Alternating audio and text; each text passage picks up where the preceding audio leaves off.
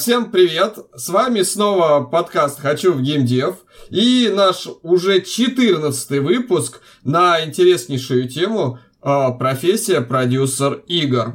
А, с вами, как всегда, а, я, Вячеслав Уточкин, директор образовательных программ по игровой индустрии в Высшей школе бизнес-информатики НИУФШЕ, где вот мы больше пяти лет как раз учим людей, чтобы они а, впоследствии становились продюсерами, начиная с базовых должностей. О них мы тоже сегодня поговорим. Всем привет! С нами Олег Доброштан, директор департамента обучения и развития команды международного издательства онлайн-игр 101XP. Олег, привет! Здравствуйте, Вячеслав. Вот. Очень рад вас слышать э, в добром здравии и э, рассудке. Да, да, да. И сегодня в этом добром здравии и рассудке мы поговорим с вами о такой вот многогранной профессии, как продюсер игр. И она ну, настолько по-разному воспринимается в разных компаниях. Продюсеры бывают очень разные. Поэтому у нас сегодня сразу три э, интереснейших гостя, каждый из которых э, продюсер игр. И давайте, давай, Олег, наверное, попросим наших э, гостей э, представиться. С нами сегодня э, Максим Фомичев. Макс, привет. Всем привет. Здравствуй, Макс. Наконец-то можно тебя услышать э, хотя бы так. Обычно, да. да. Ну, обычно мы смотрим на посты Макса в Фейсбуке, да, и видим его фотографию. А сегодня мы слышим голос, и как-то даже менее привычно, чем читать текст. Ну, слушайте, ребята, еще 10 лет как бы и видео появится, возможно. О, ну это ты загнул, это загнул. Такого не может быть, я не верю тебе. Ты еще скажи, что в игры можно будет играть без дисков. Да, и Максим, э, да, Максим э, продюсер э, компании Pixonic. Конкретно проект War Robots. Проект War Robots. Сегодня с нами э, Слава Лукьяненко. Э, Слава, привет. Привет, привет. Привет, Слава. Да, привет, Слава. Вот я, я тогда сегодня давайте буду Вячеслав, а Слава будет Слава. Вот. Договорились. Да, Слава продюсер компании CD Projekt Red, верно? Все так, на проекте Cyberpunk 2077. Какая красота. У нас к тебе много вопросов. Отвечать на них я, конечно же, не буду. Да-да-да. Вот, это первый критерий настоящего продюсера. В общем, все мы уже и сказали про продюсеров. Только, только NDA, только хардкор. И с нами сегодня Екатерина Котова, продюсер компании 101XP. А, Катя, привет! Привет, Вячеслав. Ну что ж, и сегодня мы вот с вами как раз а, со всеми поговорим о профессии продюсер игр. А, каждый из вас является продюсером, и, вероятно, у каждого из вас немного свое понимание этой профессии. А расскажите, пожалуйста, ну, вкратце о своем а, пути в геймдев. Вот те, кто нас слушает, они хотят геймдев. А вы хотели-хотели, и получилось. Вот расскажите о своем пути в геймдев и то, что вот сейчас делаете э, в рамках э, этой интересной профессии продюсер игры, как к ней пришли. Ну и вот давайте с Макса начнем, собственно.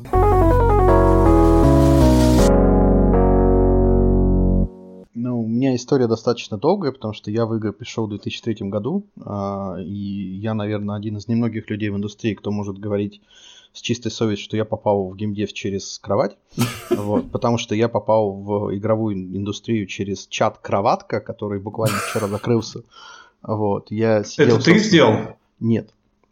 Ну, ну, то есть я был уверен, что он лет 10 уже как мертв, но вот. Я сидел, собственно, как бы, мне было сколько там, лет 16, наверное, сидел, чатился, увидел баннер э, игры, интервью а, по игре то ли Крит, то ли Брит. Это был русский шутер. Не помню уже, почему mm, он такая, очень да. интересен, да. Mm-hmm. И я пошел, кликнул по баннеру, перешел на сайт gameguru.ru, прочитал интервью, оно мне очень не понравилось. Я пришел на форумы, э, оставил пост, что как бы вы пишете мало и не о том.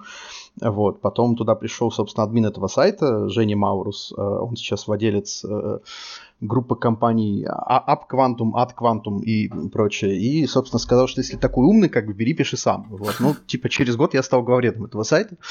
Вот. А это был 2003 год, и, ну, то есть редакция сайта состояла из трех школьников. Ну, вот, собственно, я, Женя и Денис Гусев, по-моему, Сейчас не знаю, где он. Вот, ну а дальше, собственно, понеслась. Пошел в пиар. В пиаре лет 8. Потом начал расширять, так сказать, границы сознания. Маркетинг, бездев, паблишинг, оперирование. Ну, не оперирование, паблишинг.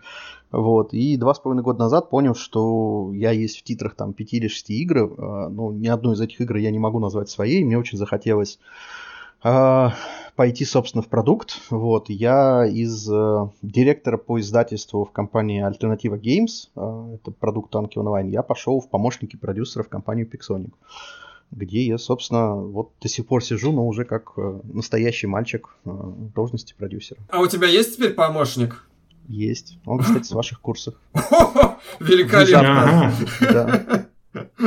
А, а, а еще вот, а, Максим, не знаю, это секрет, не секрет, у Максима есть секретная группа в Фейсбуке, ну, которая такая, секрет, и там я двумя пальцами как-то там помахал, да, а, вот, называется PR and Game Dev, в которой тусят э, все продюсеры и пиарщики, и э, следят... И все. Ну, многие, да, многие. И обсуждают всякие текущие штуки. А, она называется просто InGame Dev. А, да, уже InGame да, Dev, да. да. Сделали она прошла, она прошла, да. Только да, ты вот. прям с языка снял, Макс. Она прошла именно эту. Да. Она не секретная, она просто закрытая, и там чуть-чуть больше людей. То есть это группа про операционную часть игровой индустрии, то есть группы там проще перечислить, кого там нет. Там нет э, художников, геймдизов, технических людей, рекламы и, ну, в общем, такое, типа... Там, мест, там мест, нет тех, кто делает игры, короче. Да, там нет тех, кто делает игры, там делают, там есть те, кто на играх зарабатывают деньги и помогают тем, кто зарабатывает деньги. Вот, ну, то есть... да, если вы такой, в описании подкаста есть ссылочка на эту группу, э, подавай, можете подать туда заявку, и если кровавая тирания Максима разрешит вам вступить, вы сможете наслаждаться э, разными с, с веселыми обсуждениями, которые там происходят в всех таких скандальных событий в игровой индустрии. А года через три, а года через три и участвовать. Да, да, да. Ну что, спасибо большое, а, Максим, за рассказ. А чем ты сейчас занимаешься на работе? Вот прямо сейчас я релиз готовлю в параллели. Не, вообще, а, ну, что делаешь как продюсер? Э, как продюсер э, сложный вопрос, потому что ну, Тут нужно понимать, что Pixonic большая компания, да, нас там больше 260 человек, команда роботов это около 90 человек, соответственно, мои функции сводятся так, Команда роботов это очень прикольно звучит. Да. Машины смерти и разработки игр. Вот. А, соответственно, и мои функции сводятся по большей части к менеджменту, стратегии, общему управлению командой и продуктом. То есть я такой а, мини-SEO на продукте. То есть если, грубо говоря, команде роботов добавить, э, ну, условно, бухгалтерию бухгалтерию, HR и немножко бэк-офиса, то и выделить в отдельное юрлицо, то получится полноценная игровая студия. Отлично. Ну, да, вкратце понятно. А сейчас мы будем в деталях обсуждать. Так, давайте дальше. Слав, э, привет тебе еще раз. Вот расскажи, пожалуйста, немного про себя. Мне кажется, там над э, той игрой, над которой работаешь ты сейчас, там э, очень много наших слушателей хотят работать. Э, ставьте плюс в чат, если вы хотели работать над такой же игрой, как Слава. Вот. Над, над малоизвестной игрой, да-да-да, да, расскажи, расскажи, неизвестной компанией, да. Да, расскажи, как прошел вообще твой э, путь геймдев вот именно вот на текущую должность? Ну, скажем прямо, стал продюсером я случайно, с моей точки зрения, потому что когда-то в далеком э, детстве я хотел быть э, физиком-ядерщиком, а потом как-то внезапно у меня появился ПК, и одновременно на улицах города стали открываться компьютерные клубы. Вот после этого карьера будущего физика-ядерщика пошла на смарку, я стал играть в игры, потом я решил их делать я занимался программированием, однако у меня не хватило таланта.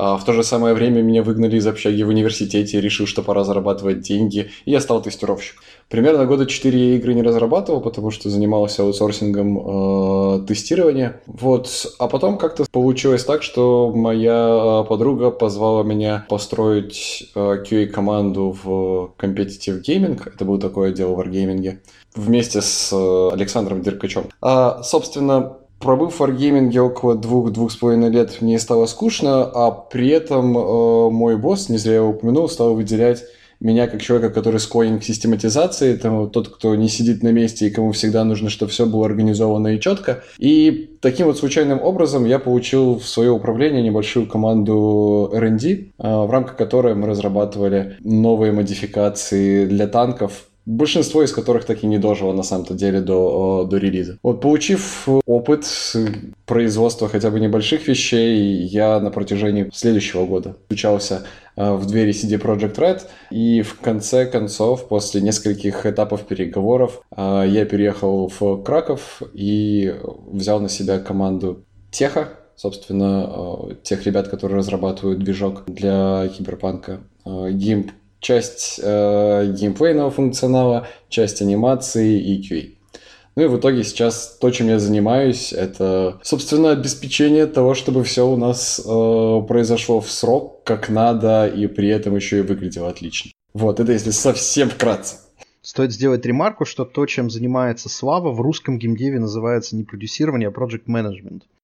Это очень спорный вопрос на самом-то деле, потому что... Ну... И мы про это поспорим. Да, спорный вопрос, потому что с одной стороны, да, сроки и задачи это ПМ, а качество это продюсер. А здесь получается и качество, и сроки, и задачи, да, Слав? Э, во многом, да. Есть разница в том, что у каждой компании на самом-то деле своя культура продюсирования и разработки.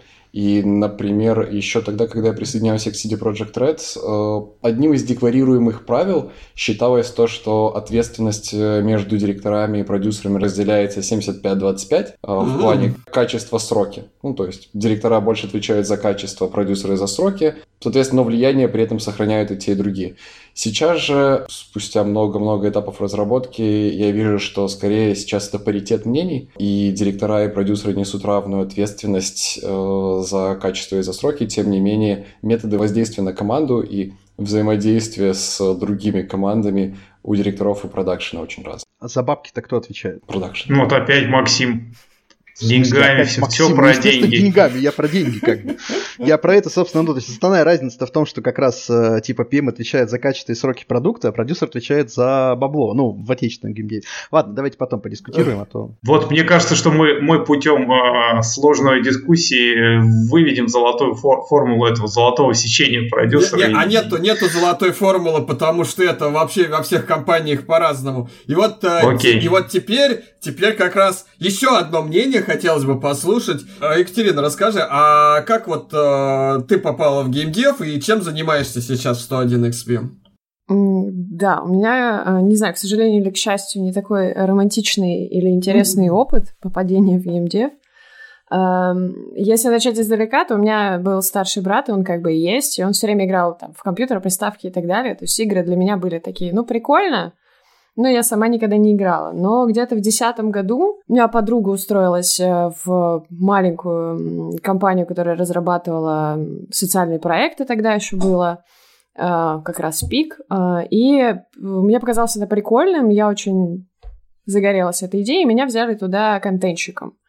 Спустя какое-то время я стала руководителем отдела саппорта поддержки пользователей, собственно, это комьюнити и саппорты. И контент, то есть такой довольно большой отдел. А, мы делали много прикольных игр, выходили на всякие разные соцсети, тогда еще было их много. А, там польские, немецкие, какие-то дикие еще. Но там спустя какое-то время, к сожалению, компания закрылась а, частично, частично продалась, и мне пришлось искать новую работу. Я ушла из геймдева, проработала недолго проектом, набралась там много всякого хорошего разработческого опыта, и поняла, что не могу без геймдева, и спустя где-то там а, год я начала искать работу в геймдеве, и, собственно, таким образом я оказалась в 101XP, и приходила я туда младшим ПМом на браузерные проекты, uh познавала азы, собственно, паблишинга и оперирования. Проработала я, наверное, в этой позиции чуть меньше полугода, стала ПМом, стали там доверять больше всяких проектов, но в основном это все браузерки, оперирование и работа вот с текущими проектами. Где-то Получается, шестнадцатый год, то есть пришла в 101 я в 14 в 16 году нам пришли, э, пришла большая очень клиентский проект, не знаю, слышали или нет, BLS Online, мой самый любимый. Э, тяжелый, интересный, тяжелый проект. Э, собственно, меня туда э, поставили как одним из проектов по технической части, как не смешно. А, для тех, кто не знает, это проект, к сожалению, закрылся, у которого как раз-таки были проблемы именно с технической нагрузкой на серверы из-за большого онлайна и большого накопленного накопленной базы данных. Это одна из э, причин в том числе. Вот. А, ну, собственно, набралась большого опыта. Мы поработали в большой команде над большим проектом с очень большими классными историями. И после этого там какое-то там спустя время проект закрылся. Я работала еще над несколькими клиентскими проектами. И вот, собственно, то, чем я занимаюсь сейчас, э, спустя два года, в 2018 году, мы открыли э, новое направление для нашей компании как паблишера. Мы работали в основном всегда с free-to-play. И вот в 2018 году мы выпустили первый проект на Steam, э, Buy-to-Play, и, ну, в общем, пошло все неплохо, и мы начали развивать это направление. И на текущий момент я являюсь, собственно, продюсером этого направления. А, мы издали, получается, уже три игры на Стиме, анонсировали четыре, готовим выпуск на консоли. И, в общем, вот, у нас изначально команда у нас была три человека, сейчас нас э, уже около десяти, и мы э, стараемся, стараемся как можем. Слушай, вот. а чем занимаешься на работе? Вот что делаешь как продюсер этого направления? Катя в отпуске. Да, Катя, Катя в отпуске. А, но вообще, на самом деле, работы много, и так как, в принципе, направление новое, я занимаюсь много чем. От э, бездевства до проект-менеджерства и даже до там э, каких-нибудь э, маркетинговых штук, там выбрать, какой лучше баннер поставить там и так далее. То есть довольно много. А в общем и целом, конечно же, я занимаюсь э, выбором развития маркетинговой в основном компании, и в том числе э, как бы направление разработки команд, которые разрабатывают проекты, с которыми мы работаем. И контролирую сроки, опять же, э, смотрю на бюджеты, контролирую, чтобы бюджеты не выходили за рамки планирования продаж. Эм, ну вот, много всякого такого. Ну и, соответственно, очень много с командой работаю, поскольку сейчас у нас один проект, и проектов много, задач много, и в любом случае я тоже участвую в этой истории. Вот. Mm-hmm. Круто, слушайте. А спасибо, вот... Катя. Да, ага. спасибо. Слушайте, а вот знаете, я, я ведь тоже продюсер. Я, получается...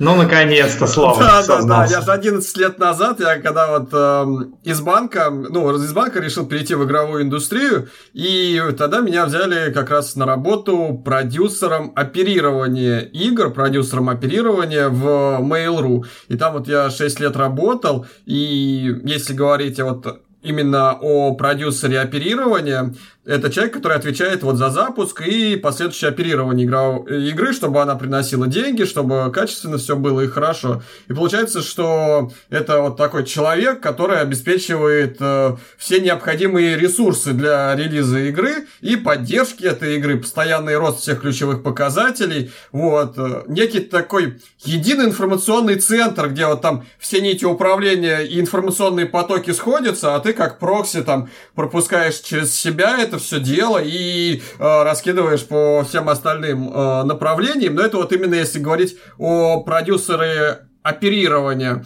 Вот такое. Ну и самое такое, самое, наверное, частое, что делаешь, это решаешь э, проблемы. Вот, потому что, да, вот знаете, я про продюсера, я когда я, вот меня тогда взяли на работу продюсером, первое, что сделали, это отправили мне картинку с, с анекдотом, что сын спрашивает, папа, а сложно быть продюсером игр? Нет, сынок, это просто как ездить на велосипеде, только он горит, и ты горишь, и все горит, и ты в аду. Вот, как бы Слава, такая ты вот. Же, ты же оперировал лицензионные проекты. Ты, да, ты нашел да. свое место, да? Да, да ну я, я оперировал игры, которые взяты, да, на оперирование по лицензии у китайских или корейских разработчиков. Вот. Ну и в том числе занимался и проектами, которые разрабатывались внутренней студии, этим тоже занимался.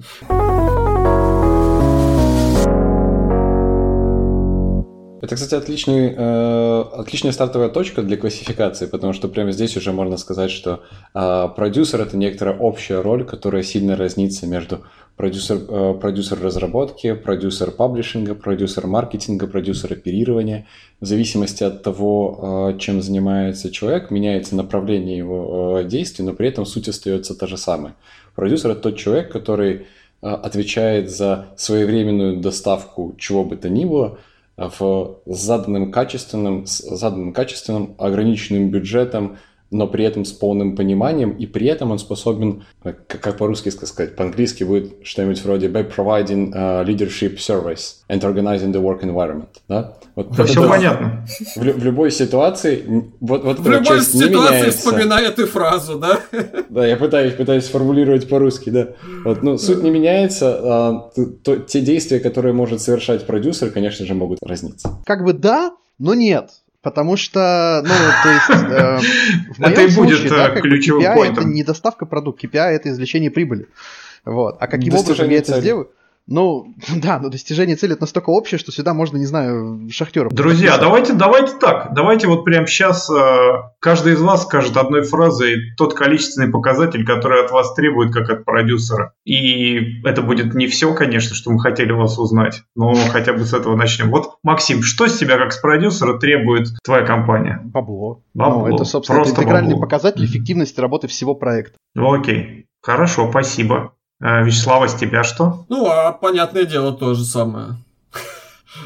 Бабло. Бабло, да, но когда ты занимаешься, например, продюсированием инди-игр, и ну, вот сейчас я, например, занимаюсь э, продюсированием игр наших э, слушателей-выпускников, и там главная цель не бабло, а научить их делать игры. И там главная цель mm-hmm. это, э, чтобы на выходе люди получили понимание и умение запуска игры от идеи до релиза, ну и желательно максимально оперативно, чтобы потом уже зарабатывать деньги, вначале научившись. Максимальный процент интеграции твоих лидов, э, я имею в виду тех, кого ты довел до конца, в игры игровое сообщество. Да? Например, Макс Фомичев, помощники. Да? Ну вот, да, да, да. Это сейчас такой главный показатель. А Екатерина, а вы что поведаете нам про свои ощущенческие KPI? На самом деле ничего нового, все та же прибыль. Угу. По итогу, да. Слушайте, ну это же логично, потому что в конечном итоге продюсер, как бы, да, это человек, который отвечает за, за продукт, за направление, да, а, соответственно, конечная цель любого бизнеса это получение прибыли. Это точно. Вот, поэтому, соответственно, продюсер человек в первую очередь, собственно, который про, про, про деньги, про, соответственно, про бизнес. И я, собственно, поэтому изначально и сказал, что тем, то, чем занимаемся, грубо говоря, мы, да, и то, чем занимается Слава, в, э, в российской классификации по-разному называется. Uh-huh. Вот. Это прям okay. тонкий момент, потому что я его на себе много раз ощутил, потому что когда приходят типа рекрутеры из-за бугра, вот, и говорят, чувак, у нас есть офигенная позиция продюсера, ты начинаешь читать, а там реально PM, ну потому что там Scrum, Agile, менеджмент спринтов, там прочие там capacity scope и прочие вещи. А у меня этим как раз занимаются PM. А у тебя э, ЛТВ? А у меня, ну, у меня, ну да, окей, ЛТВ, как, собственно, как кусок юнит экономики, у меня mm-hmm. То есть ты открываешь, открываешь обязанности, а у тебя там ЛТВ. Ну, а, да. И нулевой черн рейд, и все. Я думаю, что здесь основная причина заключается в том, что в э, России и в СНГ, в принципе, уже давно в классификации закрепилась разница между проектным менеджментом и продуктовым менеджментом. Да. В то время uh-huh. как э, в геймдеве, особенно в западном, продюсер — это некоторая химера между проектным менеджером и продукт-менеджером. О, да, хорошее сравнение. Слав, но при этом у вас же, у вас же есть такое понятие, как гейм-директор, да, то есть это человек, который отвечает, собственно, за вижен, за э, стратегию продукта, да, за, там, условно, грубо говоря, за общее, за целостность этого продукта, да, и, собственно, как бы я так понимаю, что именно с гейм-директора спрашивают как раз за деньги в итоге. А, Скорее больше за качество, деньги э, это... Ну, смотря как отвечать на вопрос спрашивают, да? ну, вот если проект провалился, совсем... вот смотри, если проект провалился, как бы, да, там не окупился в деньгах, перестал зарабатывать деньги, чью голову Того первым уволят? Да. О, Скорее всего, исполнительного продюсера, потому что исполнительный вот. продюсер в конце вот. концов отвечает за бабло. Значит, собственно, как бы вот э, наш продюсер в нашей классификации это исполнительный продюсер у вас. Но надо говорить mm-hmm. наша классификация, не говоря, что вот в России такая классификация, а конкретно в компании, потому что вот, например, в 101XP есть же продюсеры и есть проект менеджеры да? А в чем, Олег, разница между продюсером и проект менеджером 101XP? Она же не заключается в том, что э, там проект менеджер только за сроки и коммуникации в команде, да, продюсер за проект в целом и финансовую успешность. Я так понимаю, тут э, разница в том, что просто у продюсера за направление проектов, а project менеджер за конкретный проект, ну и все. И сроки, и качество, и деньги, и команды, и все-все-все, правильно? Вот за что, за что, Слава, тебя люблю, ты задал вопрос, сам на него ответил. Ну, тогда к следующему вопросу. Да-да-да. Ну, в общем-то, этот, в следующий раз, когда будем записывать подкаст, ты просто сам его запишешь, и все. Олег, слушай, Слушай, но у вас же в 101, насколько я знаю, проекты, они играют роль еще и у LiveOps менеджеров. То есть у вас это люди, которые Да, там занимаются местами, ивентами и да. прочими Мгм. вещами. Да, да, да. Вот. Ну, то есть это Много как раз... Да, это тот функционал... Шиво, шивообразные у нас в хорошем смысле ребята, да. Да, это тот функционал, который парни в команде, и девочки. например. Пиксоника делают типа отдельно выделенные люди. То есть Да, мы, тут, да, да. мы тут приходим, да, от проблемы как бы нейминга, да, к проблеме, собственно, а, того, что действительно в каждой студии а, продюсером называют разных людей с очень разным функционалом. Мне кажется, здесь есть прямая корреляция между размером команды на проекте и, соответственно, количеством ручной работы, которой занимается вот условно вот этот продюсер. Потому что чем меньше Ну и команда- объем задач, Да, да, объем задач, потому что у нас же первично мы были издателями только, да, и у нас поэтому, собственно, а, основные задачи были издательские. Вот, поэтому там много всего. А У вас, например, они разработческие в основном, хотя понятно, что вы и Нет, самый ну, издатель. Мы же Ну, сам издат, да. Да, сам издат, это круто. Я Мы тоже даже- сам издат, тогда да. Я бы даже отметил, что есть еще одна зависимость, э, а именно э, то, чем занимается продюсер, напрямую зависит от э, продукта, которым, который разрабатывает компания или продуктов. Вот, Соответственно, да, да, и да. количество продуктов, И я бы количество сказал еще, продуктов, да. Потому да. что работа, э, работа на продюсера на AAA проекте будет сильно отличаться на AAA проект, над работой на AAA проекте в онлайне и еще больше отличаться от э, мобильных онлайн игр или даже не мобильных онлайн игр. Да, мало того, Слав, я думаю, что э, на AAA проекте продюсер не один, но я имею в виду, там есть топ-продюсер, наверное, какой-то, без, без названия топ, конечно, и, видимо, это исполнительный как раз.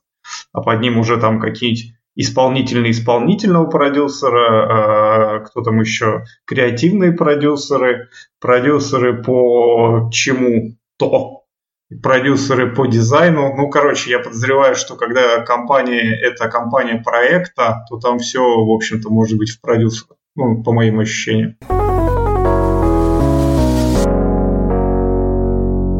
А давайте, а давайте поговорим на конкретных примерах про задачи. Ну, то есть мы поняли, Мгм. что эта профессия сложная, поэтому мы и собрались сегодня в, таким, а, в таком большом а, количестве, чтобы разносторонние мнения. И у каждого из собравшихся есть много кейсов, что происходит а, у продюсера. Более того, из этих кейсов даже формируются тестовые задания продюсеру, когда его берут в компанию, они же чаще всего формируются из конкретных кейсов, которые происходят на проекте, и, ну, и что в это время делает продюсер. А, и, Кстати, в описании подкаста э, тестовые задания на продюсера, они будут, нам их любезно предоставили наши гости.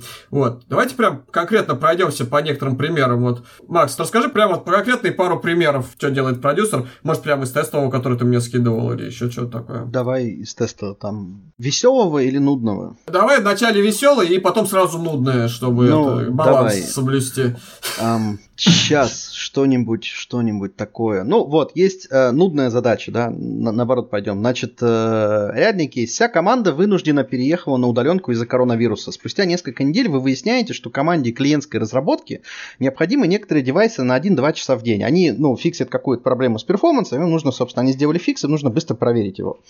Вот. А для тестирования, собственно, багфикса, да. А, девайсы есть в парке отдела QA внутреннего, но а, QA-шникам они нужны на постоянной основе для проведения плей-тестов 3-4 раза в день. А, Соответственно, внутреннее, дев- ну, типа весь пул девайсов, он был роздан на, рука, на руки QA-шникам, и, э, соответственно, девайсы у QA-шников дома вместе с самими QA-шниками. Вот, соответственно, как бы есть запрос от разработки, да, есть вот, собственно, QA-шник, у которых есть девайсы, и тем и другим девайсы нужны. Вот как решить данную ситуацию? Ну как? Расскажи, как. Ну как? Давай.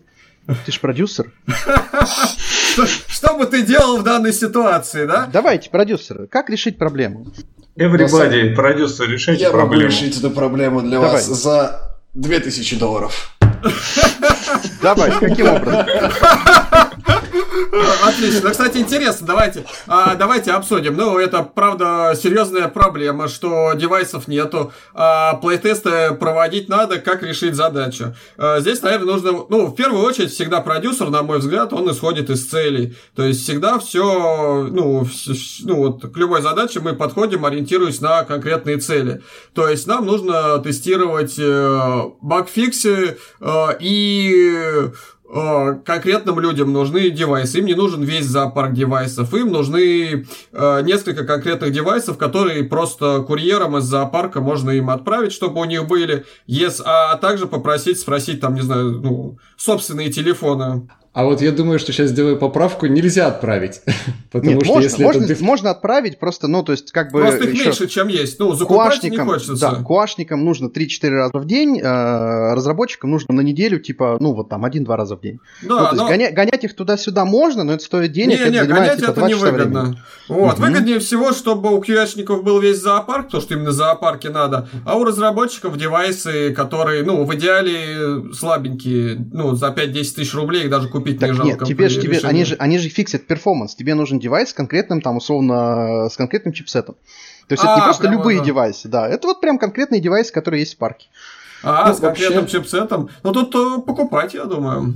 Я думаю, самый простой способ это организовать удаленный доступ, потому что если мы говорим про дев-киты, а, то консольные API это позволяют сделать. Если мы говорим про устройства типа мобильных э, телефонов или планшетов, здесь я не уверен, но наверняка что-то для удаленного тестирования есть.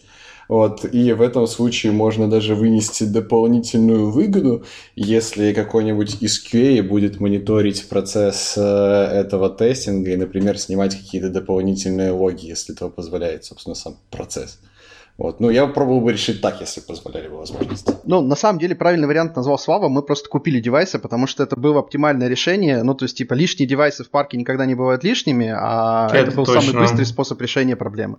Вот. И вообще На вопрос- Авито. Э, Ну, я уж не знаю, где там закупались, как бы, но так как там нужен был условно определенный мали, как бы, из чипсетов, то, скорее всего, Мгм. на Авито. Этот вопрос был на умение, типа, что называется, think outside the box, да, то есть, типа, тебе не дается в условиях, что ты можешь это купить, но, как бы, поди и купи. Ну да, но здесь еще интересно. Поди, от, от- а это надо, надо падать на ноги, что ли? что? Я, я вот еще очень люблю подходить к решению продюсерских задач, если это не задачи, которые вот требуют там упали сервера, решай прямо здесь и сейчас. А ну есть время на решение, я люблю поговорить с э, ну там неск- ну, с разными заинтересованными сторонами, там э, противоборствующими, заинтересованными, просто разными отделами, просто поговорить, пообщаться, узнать мнение о том, что они думают по поводу оптимального решения этой задачи, и потом уже принимать решение, обладая всеми мнениями всех сторон. Это вот как Сталин делал, кстати, так. Ага. То есть ты думаешь, это только сталинская технология? Не, ну понятно, да. Я, я, я, знаешь, никогда не думал, я не, я не думал, что я сталинист, Слав, вот до этого момента. В общем, вот. Да, вот так, мнениями да. детских сторон. Слушай, давай теперь веселая, да, это ну, давай, веселый. Этот кейс не, не, не настоящий, но он может стать настоящим прям в любой момент. Значит, В любой э, момент. Это, прости, Макс, я просто хотел сказать, что продюсерская работа чем хороша, что любой кейс может стать, любой, который вы сейчас придумаете, э, самый безумный, он в любой момент может стать настоящим. Вот это, наверное, самое главное в работе продюсера. Да. В общем, в игре существует популярный клан э, англоязычный с коротким тегом ЛГБТ. А, естественно, ну, к ЛГБТ-движению никакого отношения он не имеет. Там, условно, Лига джентльменов э, башкирской тирании. Ну, что-нибудь такое. Вот. А, русскоязычные игроки а, воспринимают эту историю в штыки. Они составляют петиции о недопустимости подобного, ссылаясь на статью 6 пункт 21 КАП РФ о запрете гей-пропаганды. А, и начинают массово призывать к запрету данного клана. А, причем делают они это в, ну, типа, не только во ВКонташе, да, они приходят в Facebook, на Reddit, прям везде. Вот, ну прям такая массовая движуха. Вот, в свою очередь, соответственно, западные игроки, они приходят и говорят, вы что, ребят, ну типа есть как гуманитарные ценности, да, там типа есть вообще права человека. Вот, а, к тебе приходят КМы и говорят, мы не знаем, что делать. Вот типа там клин, и тут клин, вот что делать. Очень интересная ситуация. Кстати, причем совершенно реально возможно. И они могут еще потом начать писать не только да, в социальных сетях, еще руководителю компании любят они, ну, любят хрен с ним игроки с руководителем компании, они могут как бы прокуратуру главному. писать начать. Да, да, да, и даже вплоть до этого может дойти. Это точно. И здесь еще затронуты ценности, что русских игроков обидев, э, там, э, ну, там, э, иностранных, э, ну, да, ра- разница в подходе к русским иностранным игрокам. Но здесь, конечно, э, ситуация не очень, ну, близко, потому что обычно иностранные игроки не смотрят, что творится в России, и только очень, ну, и Ну так, а тут, из- тут разные. из России это несут прям в иностранное комьюнити. Ну вот да, если на Reddit, на Reddit кто-нибудь вынес, Мгм. и там понеслось, что это тирания и все такое. Сталинизм. А можно Мгм, я отвечу, да, на этот вопрос? Давай, Давай, давай. А, В девятнадцатом году, в конце а, или в, начале 2000 20 извините, года, вышел сериал Mythic Quest от Ubisoft. Ага. А, И там была очень похожая ситуация. Там на сервере объявилась, значит, группа нацистов, типа псевдонацистов, которые используют свастику, кидают зигу, значит, и собираются. И у них было очень элегантное решение, в принципе, довольно логичное – ну, отправить их в ссылку, так называемую, на отдельный сервер. И вот чтобы они там сидели, и в том числе это касаемо то есть русских и э, европейских и американских сообществ mm-hmm. обычно сервера разделяются. Именно по той ну, причине, ну, вот, потому а вот что... тут да. у тебя глобальный сервак. Ну, ну, типа кластеры разные, mm-hmm. но русские играют со всей Европой. Ну, и, соответственно, пример с нацистами, он не совсем корректный, потому что это типа зло в чистом виде, там понятно, ты берешь, как бы их банишь. Потому что, как бы, ну, типа, не гоже нам тут, типа, эти нацистские идеи проповедовать. А тут с ЛГБТ эта тема же тоньше, да, как бы, то есть это как права человека и все дела, и культурные ценности. Ну, это шуточка да, была, да. ну, Макс. Ну... А, простите, простите, меня плохо с юмором в 9 вечера. А шуточка про что была? Шуточка про что из конкретно? Про, про ЛГБТ или про нацистов? Про Сталина было, теперь надо про Гитлера. Нет, ну шуточка про, про то, что в сериалах есть решение всех проблем. Вот, вот скорее. Это правда. И знаешь в каком? В сериале «Симпсоны» есть решение всех проблем. Кстати, вот я бы хотел здесь отметить, что если продюсер лично пойдет общаться с руководителем этого клана, лично с ним поговорит и просто по-человечески попросит изменить, то в 80% случаев это просто сработает, потому что, ну, лично продюсер игры пришел и попросил. Ну, то есть твое решение это пойти, собственно, навстречу русским игрокам и переименовать клан. Не, не переименовать, а попросить, чтобы ребята сами переименовали свой ну, клан. Одну букву. Чьими руками-то? А своими, своими, чтобы они взяли ну, и переименовали. Есть еще вариант? Например, вместо A, вместо L поставили A. И все. И и хорошо. И единорога с радугой на аватар. Да, да, да. Вот. Ну, короче, я бы в этой ситуации пошел бы и выпустил стейтмент, что мы за права человека, потому что, как бы, ну, типа, все люди как бы равны, мы всех игроков ценим одинаково, и нам не важна их, типа, раса, половая ориентация и прочее по одной простой причине, потому что, ну, типа, русские тупо меньше платят. Да, лояльность иностранной да. аудитории важнее. Конечно. То есть, если ливнет 3-4 клана, как бы, русских вот этих оголтелых фанатиков, а если ливнет такой же объем, соответственно, не знаю, платящей американской аудитории, это будет больно. Да, это, это в тех, в тех 20 20% случаях, если просто по-хорошему не удастся договориться с ребятами, mm-hmm. чтобы они сами все сделали и сами все написали, что да-да-да, мы вот решили по-другому назваться, потому что сами. Вот. Ну и вот такие, собственно, из таких вот вещей строится, в общем-то... И строится типа, работа продюсера, да? Да, там 30% такого, 70% рутины.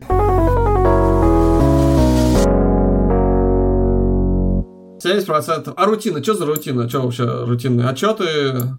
Отчеты, приоритизация спринтов, э, фичекаты, обсуждение документации, дизайнов. Ну, в общем, обычная работа по продакшену. Забавно то, что ты сейчас перечислил примерно все то же самое, что я тоже делаю. А Катя, а Катя уже да? все это перечисляла, мне кажется, да. примерно тоже, да, то же самое, что и у нас это происходит. Сам, а что, может, поделишься примерами вот конкретных вещей, которые делаешь? Вот тоже ты, э, ну, скидывал тестовое, да, мне?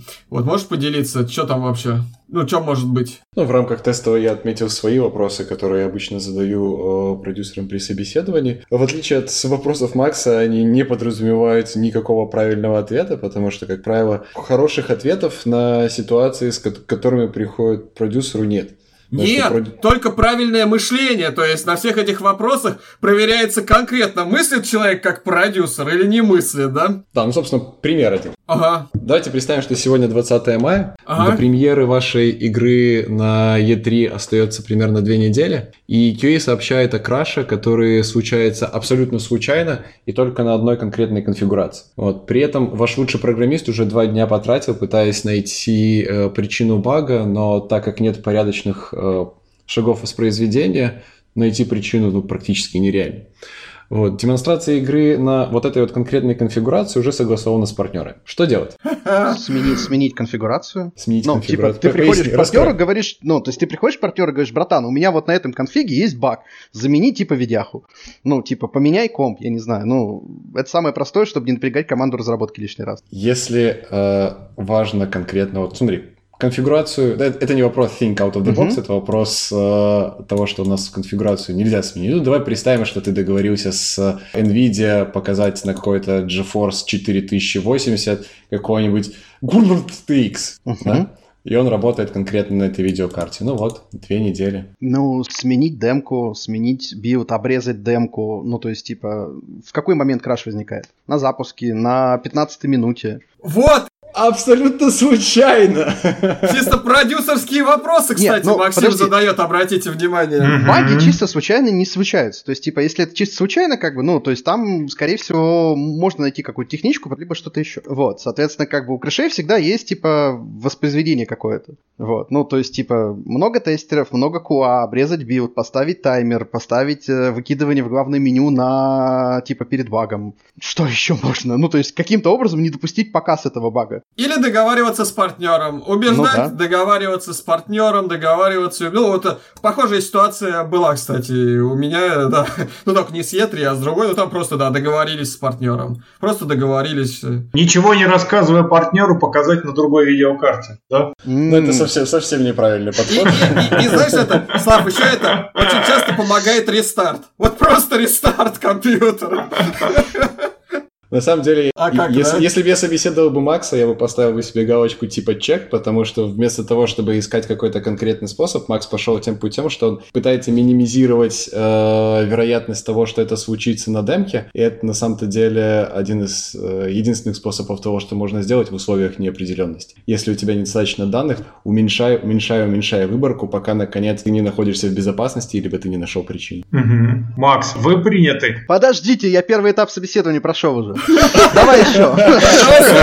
Следующая ситуация. Подкаст «Хочу в геймдев». Мы э, воплощаем ваши мечты в реальность. В общем, вот так вот. Хорошо. Другой вопрос. Похоже. Максим, готовься. Так, давайте. Окей. А, ваш разработчик подхватил простуду. Может быть грипп, может быть коронавирус. Мы сейчас не знаем. Вот он просто вам звонит с утра и говорит, совсем плохо себя чувствую, а, у вас а, Skype call или Slack call, whatever. Лид утверждает, что несмотря на то, что он приболел, он может продолжать работать из дома, ну, удобно, home office, все дела. А, но вы видите его, и по его лицу явно видно, что ему нужно прилечь. Вот. Но в то же самое время у вас до важного майлстоуна одна неделя, а отсутствие лида сильно замедлит работу. Собственно, как будете действовать? Когда стоит вопрос уложить, соответственно, продукт в срок, есть всегда типа три вещи, да, то есть есть типа овертаймы, есть доп, ну, типа, короче, есть скоп, есть ресурс, и есть время. Соответственно, время у нас здесь не двигается, а мы можем двигать либо ресурс, либо скоп. Соответственно, как бы ресурс выбывает, значит, нужно срезать скоп. Mm-hmm. Ну, к майлстоуну просто будет меньше.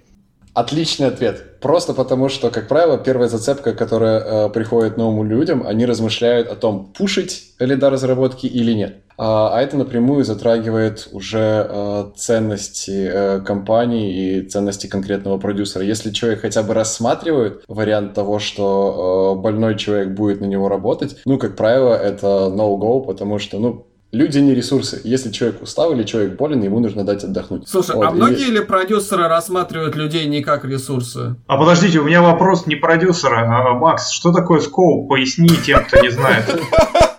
Ну, условно, объем задач, которые тебе нужно сделать к тому или иному мейлстоуну. Окей. Про мейлстоун не спрашиваю, все должны знать. Да, тебе нужно выкатить 5 фичей, соответственно, ты не успеваешь, ты можешь либо кранчить, либо отодвигать срок, либо делать 4 фичи. И угу, чаще всего окей. сделать 4 фичи, если это, ну, там, не угрожает каким-то определенным большими проблемами, это всегда проще. Если угрожает, mm-hmm. то, ну, можно подумать о том, чтобы, типа, поувертаймить или, ну, то есть, типа, либо вкинуть в овертайм всю команду, либо, соответственно, договориться с разработчиком, если он под, э, ну, типа, горит желанием, ну, ты же ему не будешь запрещать. Спасибо вам, Максим. И вы прошли второй этап собеседования. Вот. А когда а. несгораемая сумма? Несгораемая сумма, да. Друзья, все, кто нас слушает, э, вы поняли, да, все эти кейсы реальны или близки к реальности, и если после их прослушки вы решили все-таки во что бы то ни стало стать продюсером, то, возможно, это то идите в ваша дорога. В Индию.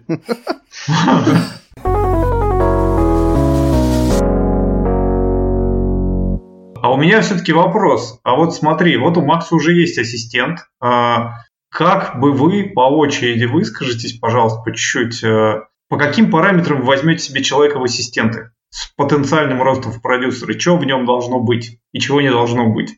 Вот, э, опять же, учится человек, э, например, у Славы и хочет к вам прийти. Что он должен уметь, не уметь, не знаю, в общем, ну, вот-вот-вот пришел человек, а вы сразу понимаете, о, е, будет со мной работать, или о, ей ни в коем случае. Ну, в моем случае это были горящие глаза, а, базовое понимание процессов и адекватное мышление вот в тех самых дурацких вопросах, которые я зачитываю, их там 11, такие 9. Слушай, Макс, а у меня этот горящие глаза это то же самое, что метагейм. Я у всех, у кого спрашиваю, у всех очень разный ответ на это. Ну, вот для тебя что горящие для глаза? Для меня горящие это глаза что? это когда я вижу человека, который, грубо говоря, ну, то есть, типа, на вопрос, а что ты хочешь, да, он там косвенно отвечает, что я хочу, типа, через два года тебя нахер сбросить с этого трона, как бы занять твое место. Вот это горящие глаза.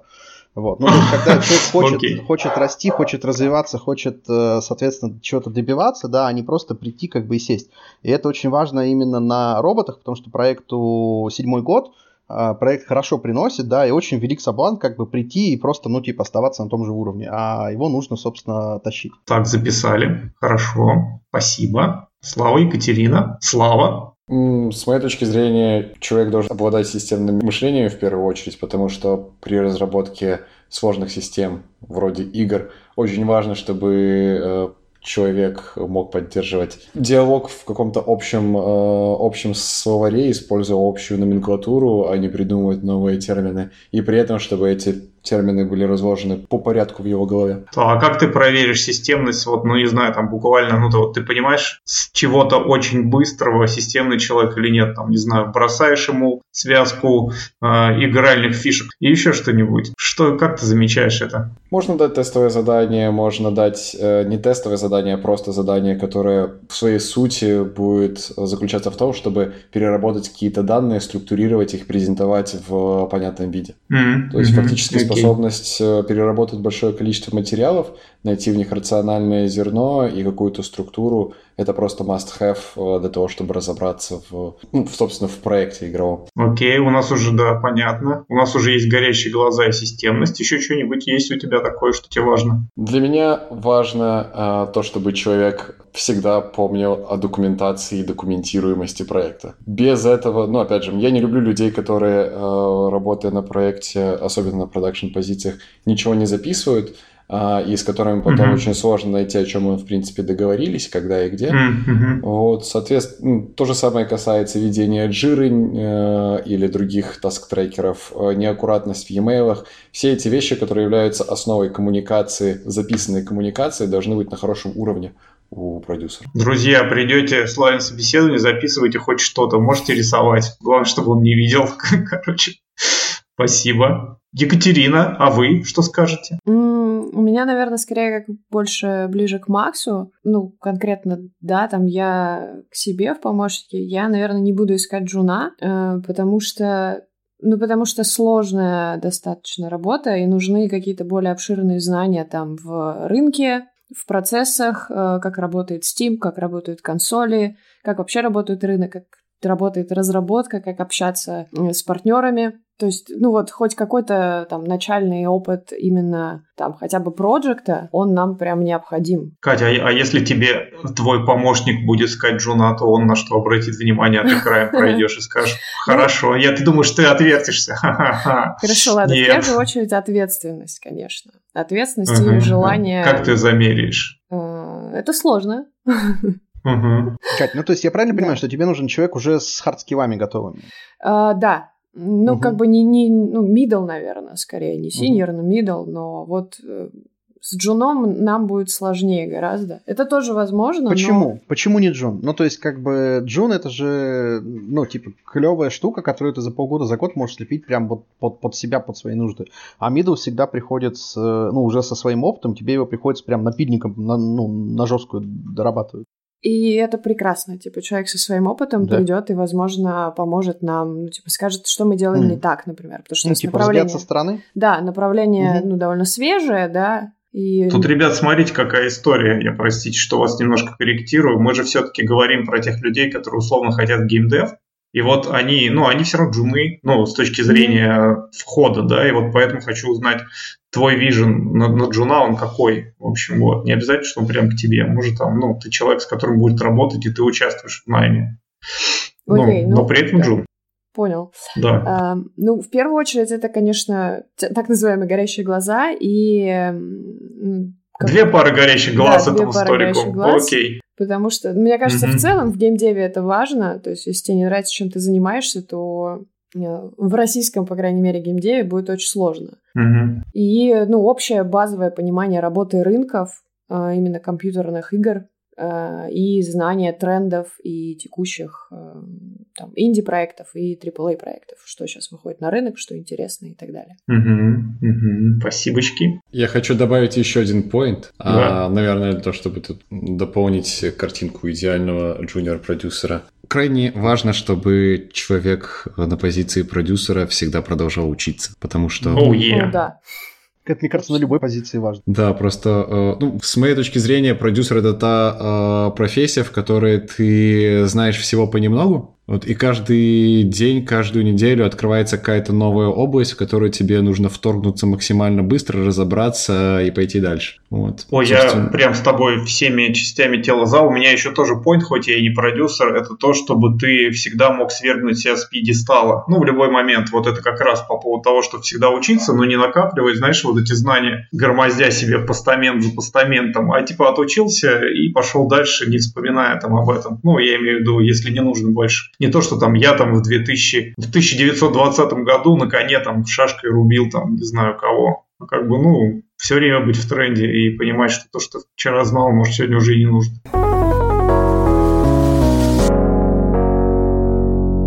Вот раз заговорили про обучение, давай твой любимый вопрос я задам.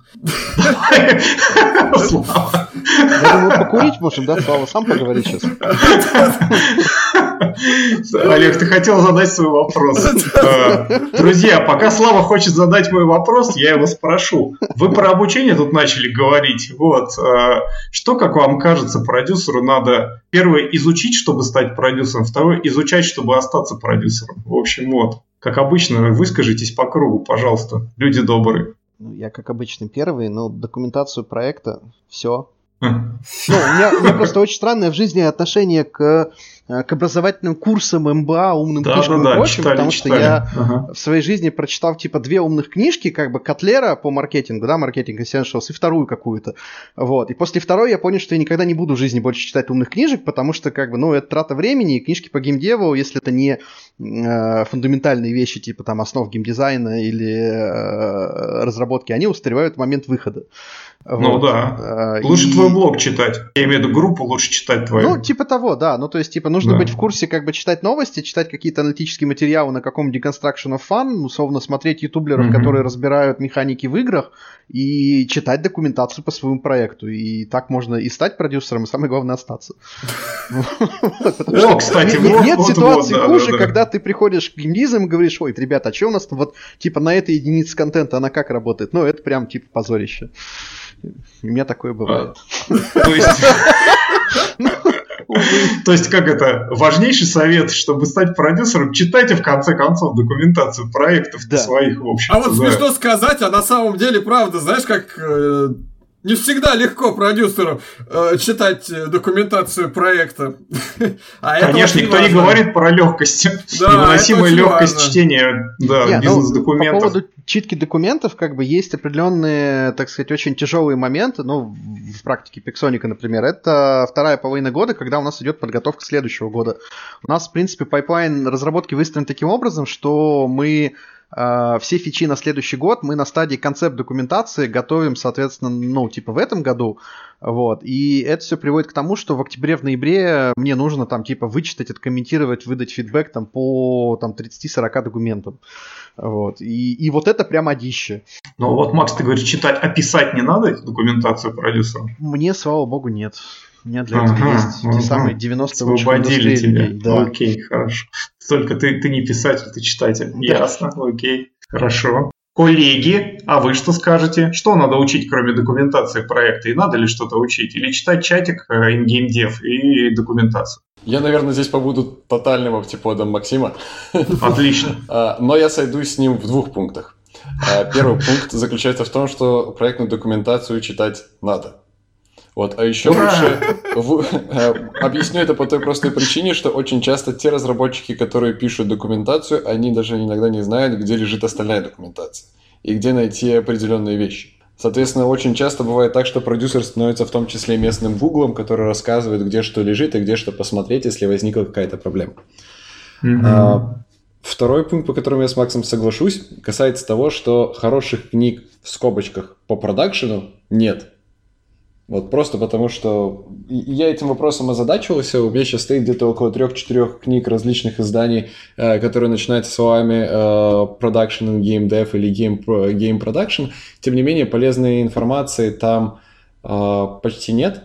Однако я бы кому-нибудь посоветовал ее все-таки хотя бы одну, абсолютно любую, купить, почитать, даже если в ней будет устаревшая информация, можно принять этого внимания и примерно представить себе, как работает фреймворк э, продюсирования игр.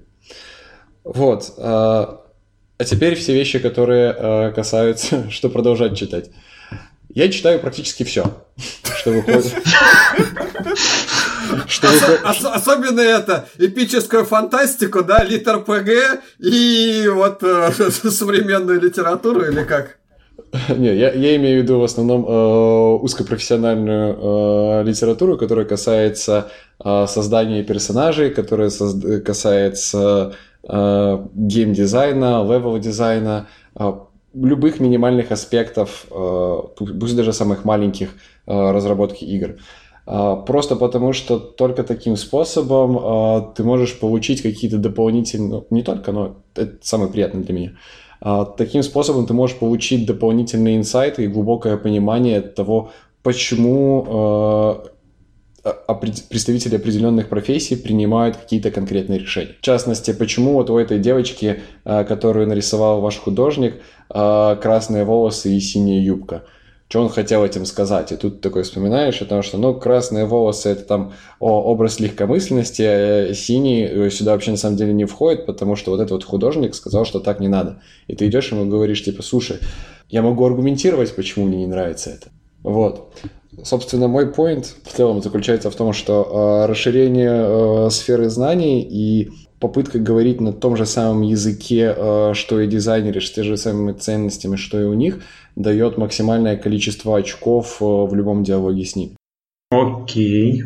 Тем не менее, если нет времени на то, чтобы читать книжки, а, сейчас есть огромное количество подкастов, которые покрывают многие-многие аспекты по верхам. И что самое главное, появился еще один подкаст, который вправляет гейм-девелоперам мозги, вот, и я хочу порекомендовать послушать Лешу Савченко от начала и до конца.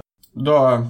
Угу. И в то же самое время последние пару лет, как делают игры, дают очень много интересных инсайтов по поводу того, что происходит в растущей компании tinyBuild.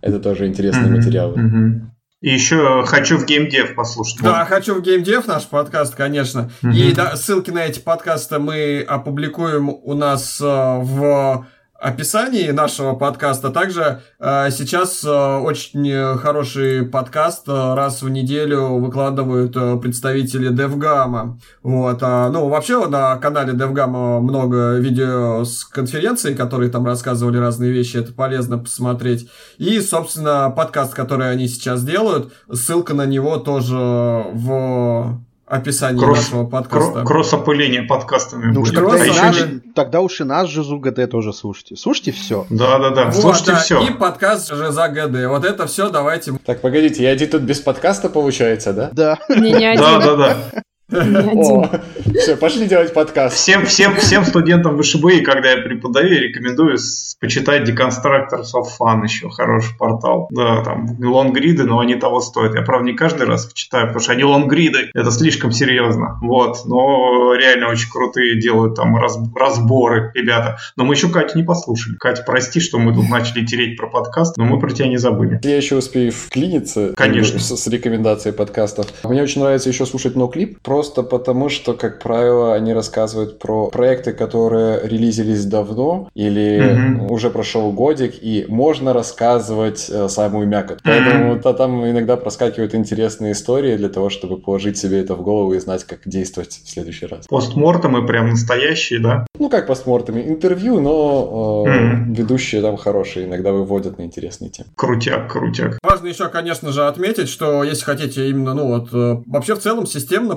поучиться, то 12 ноября у нас э, запускается курс э, э менеджмент игровых проектов, уже 12 поток, он будет и очно, и дистанционно, так что можно из любой части мира, и можно системно поучиться всему от, э, скажем так, э, ну там от зарождения игры, идеи игры до ее продажи и оперирования. Вот. Ну и надо отметить, конечно, что если вы уже опытный продюсер, то ну, вам скорее к нам преподавать, если у вас э, больше 10 лет опыта в этом деле. А если вы как раз хотите в геймдев, то вот наша программа как раз э, дает взлет именно тому, чтобы стать продюсером. Вы не, нач... вы не научитесь сразу продюсировать игры, за 8 месяцев это невозможно. Но там стать менеджером проекта, стать ассистентом продюсера, да, э, стать... А потом к Максу начинающим, начинающим геймдизайнером, это как раз можно. У нас вот только нам приходится с такой целью 75% такую цель реализовывают. И там сейчас уже, так как нам 6 лет, уже многие из наших выпускников как раз продюсерами работают. А потом к Максу или к Екатерине?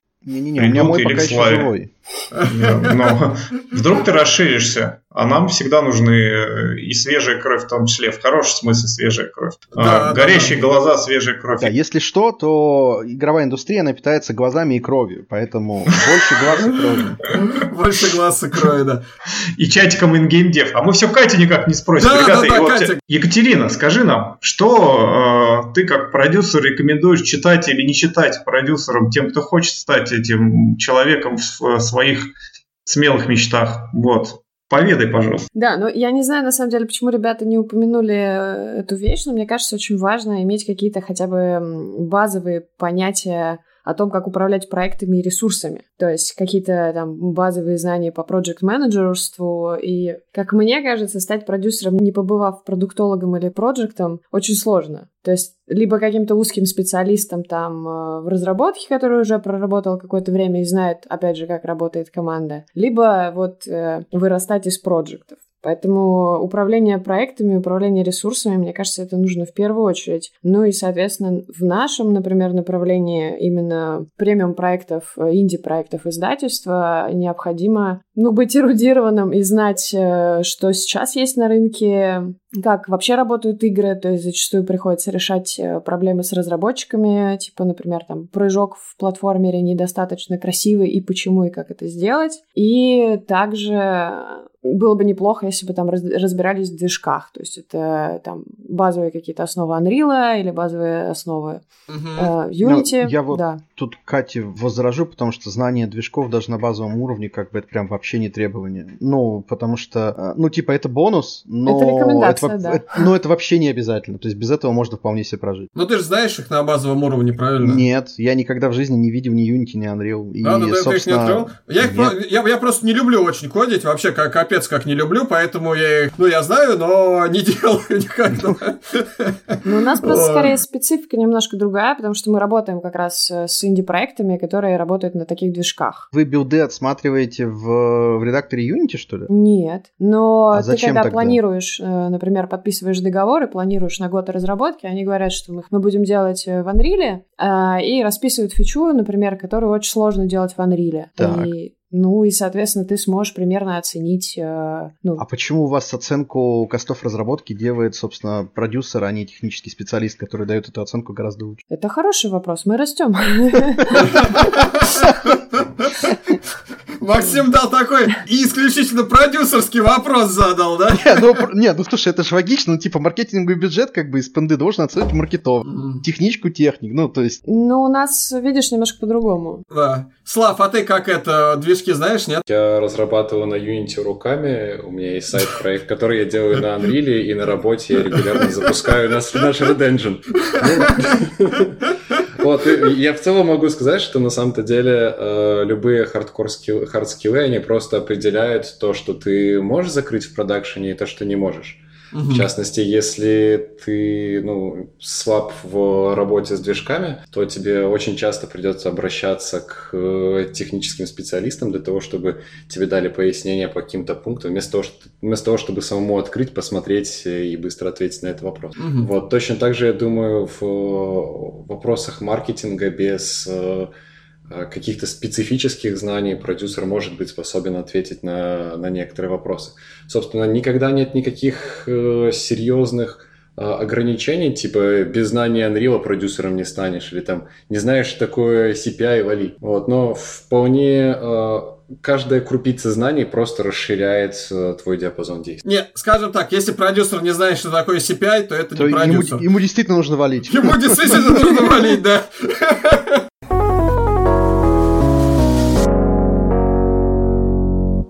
А, смотрите, ну, профессия продюсер классная, профессия продюсер интересная, профессия креативная, и мы с вами, считайте, уже продали эту профессию тем, кто нас слушает, и люди готовы начать и стремиться туда. А давайте, может, поговорим, а есть какие-то там э, темная сторона силы продюсера, темная сторона вот этого всего, есть какие-то негативные вещи в работе продюсера? Да ну разве постоянный стресс, депрессия, плохой сон и отсутствие аппетита можно считать плохими сторонами при такой веселой работе? Да ну боже мой. Ой, да, не, конечно, стр- стресса много, да. Смех смехом, да, я как бы не совсем шучу, потому что продюсер это чертовски стрессовая как бы задача, потому что на тебе ответственность за весь продукт. Ну, то есть, типа, как бы, если обожался кто-то из разработки или дизайна, как бы, то в конечном итоге, типа, ну, это твой косяк, потому что ты не дополучишь денег. Мгм.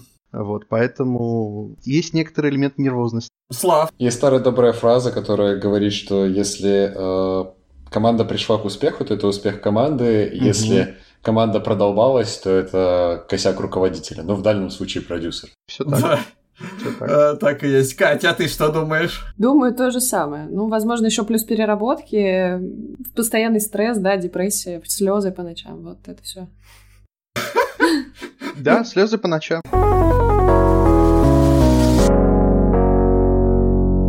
У нас с вами сегодня прям такой насыщенный, насыщенный вышел подкаст. Надавали советов, что почитать, что посмотреть, что это вообще за профессия такая продюсер. Давайте закончим на такой мажорной ноте. Че, сколько получает продюсер-то?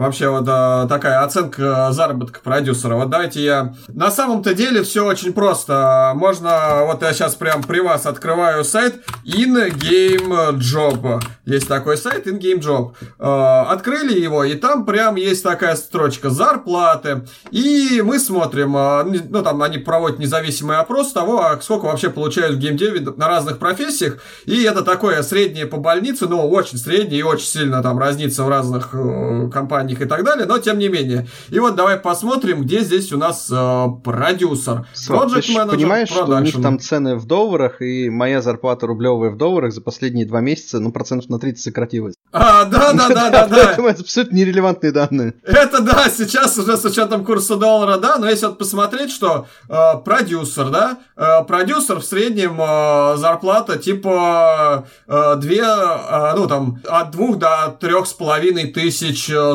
долларов, вот, вот получается такая. От двух до трех с половиной тысяч долларов зарплата продюсера. В принципе, в принципе, что думаете, насколько это реально, не, не, ну, насколько это реально нереальная вилка для продюсера? Но надо понимать, что продюсером является человек, не который Джун с горящими глазами пришел. Вот э, Джун с горящими глазами, это скорее там, э, если там в долларах брать, это там тысяча долларов, да, там, ну, плюс-минус. Вот, э, плюс-минус тысяча долларов. А вот человек, который уже 3, 4, 5 лет в геймдеве. Э, Вилка от двух до трех с половиной тысяч долларов, ну, на мой взгляд, э, на то, что вот я вот знаю, нанимали и нанимал сам, это, ну, реально, да, такая, такая и есть. Ну, вот, в, в рублях, если говорить про хорошего продюсера, вот, насколько я знаю, это 150-300 тысяч. Что скажете? Сейчас, сейчас доллар по 80 уже, это значит типа 160-240, ну, ну да, наверное, реально. Мгм. Ну, у Славы даже спрашивать бесполезно, потому что это... Слава, ты помнишь, что такое рубли? Да, я, честно говоря, даже и не знаю, я ж белорус, вы чё? А, так у вас же тоже, у вас свои.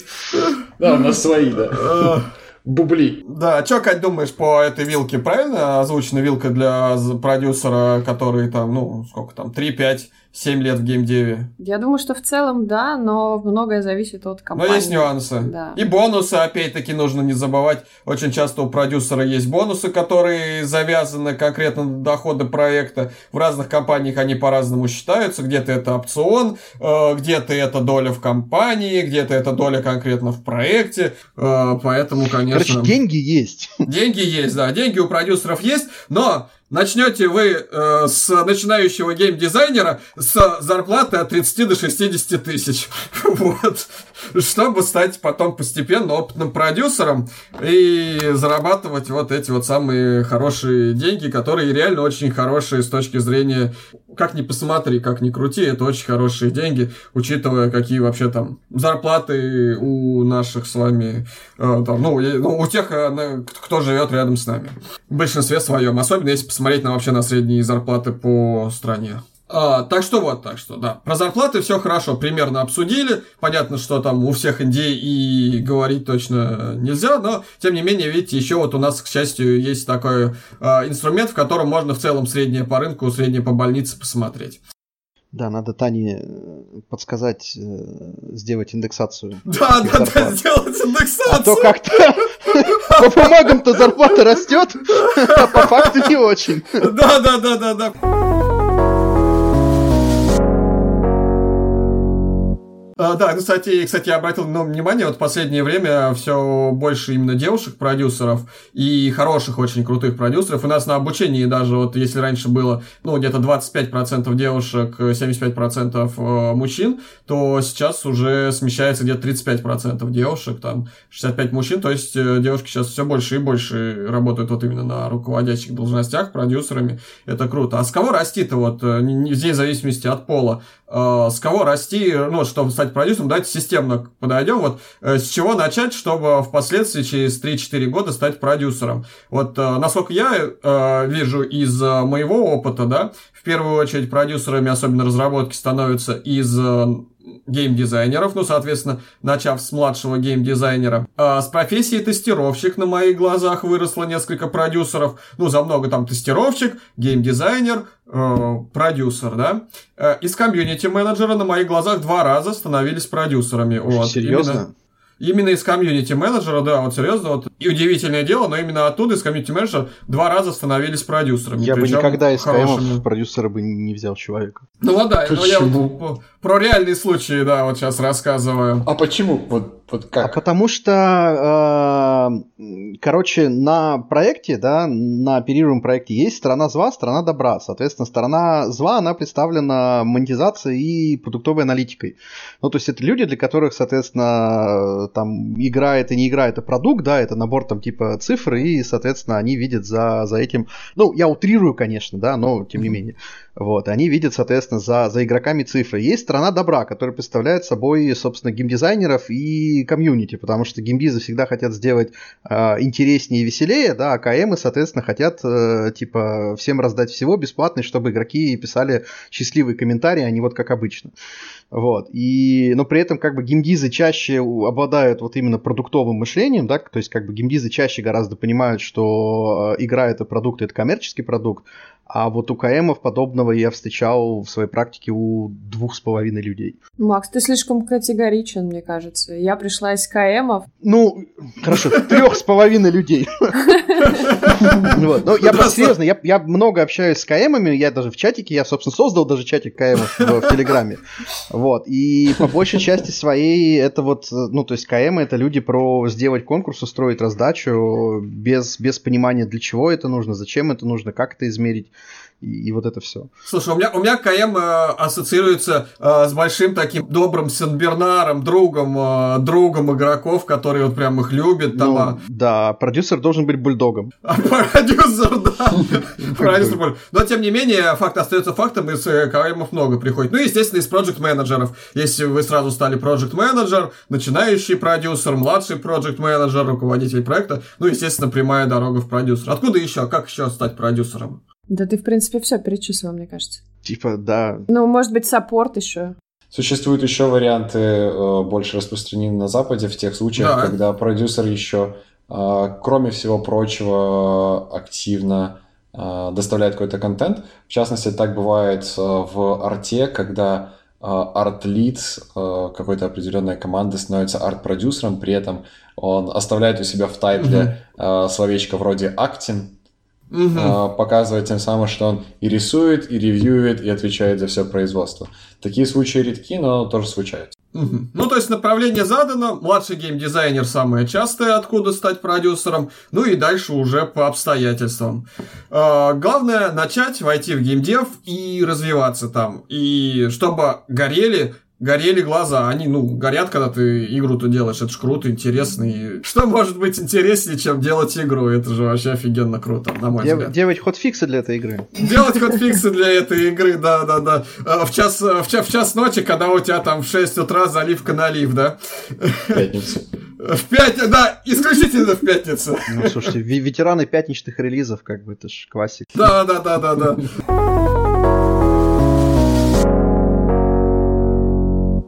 А слушайте, а давайте, может, поделимся какими-нибудь продюсерскими смешными историями, которые с нами случались. Это, кстати, очень прикольно. Давайте вот э, смешные продюсерские истории. Э, есть что-нибудь такое, чем поделиться? За что не стыдно?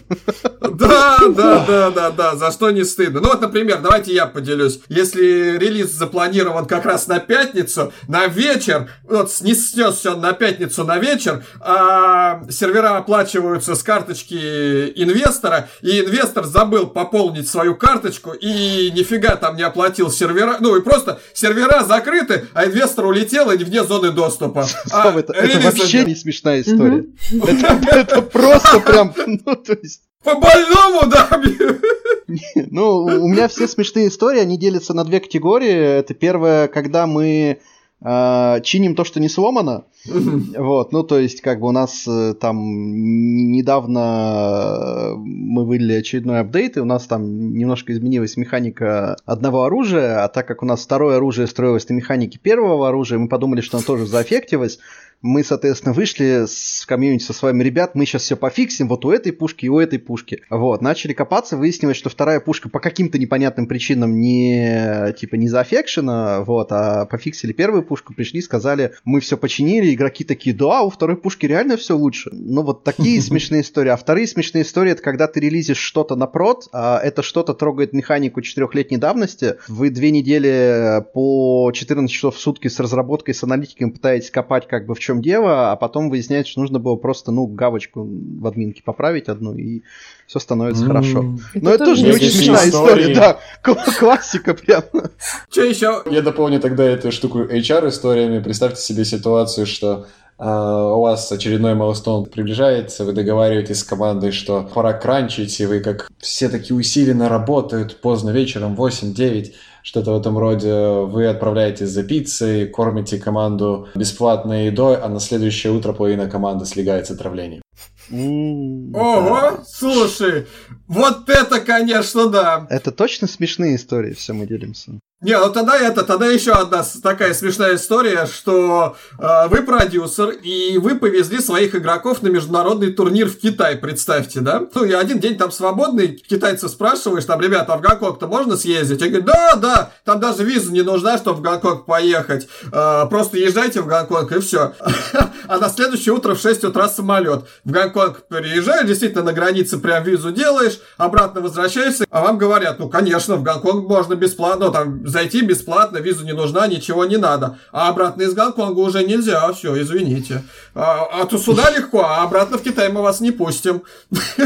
И вот ты остаешься, ну, потому что виза-то из Москвы одноразовая, она погашена, и все, и вход бесплатный, а выхода нет. И вот ты начинаешь бегать по Гонконгу и думать, а как же это э, на следующее утро на самолет попасть, который у тебя из Китая, и все тебе говорят, не-не, ну, типа, вы можете спокойно быть в Гонконге, мы вас отпускаем, все на таможне говорят, но, типа, пропустить не пропустим. На всякий случай с собаками тебя еще досматривают пять раз, но говорят, ну ладно, мы вас отпускаем, уж так и быть. Это на вопрос, а как вот, что делать в такой ситуации? Ну да, в итоге, кстати, удалось, там они никто по-английски не понимает, только по-китайски. Я просто деньги, не знаю, что мне пришло в голову, я просто в непонятное окошко просунул денег, а мне поставили визу. Вот. А, там одноразовую какую-то. Такие вот истории тоже бывают. Катя, а у тебя что-нибудь было смешное, э, связанное Нет, с продюсером? Слушай, ну ты не переживай, спустя годы это будет смешно. Ой, и все Я продюсеры надеюсь, сразу да. засмеялись на этот ответ.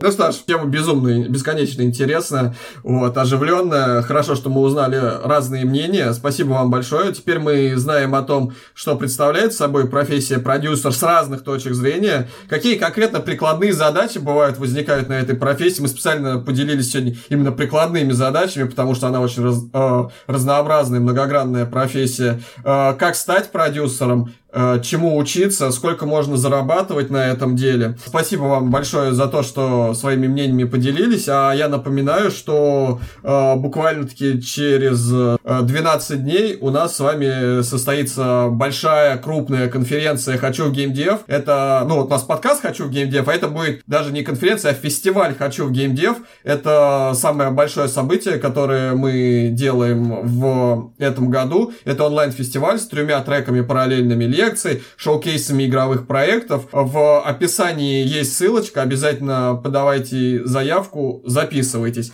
Также в описании есть ссылка на нашу короткую дистанционную программу «Основы создания игр». Тоже еще вот э, есть буквально последний день для того, чтобы на нее оформиться, поучиться, и те деньги, которые вы за нее платите, мы перезачитаем в счет обучения на нашей большой программе менеджмент игровых проектов, который, в свою очередь, э, начинается 12 ноября. Но можете и так поучиться, на большую не идти, просто основам геймдева поучиться тоже можно. Что ж, э, спасибо вам большое. Подписывайтесь на канал, э, ставьте лайк, пишите в комментариях свои вопросы, пожелания.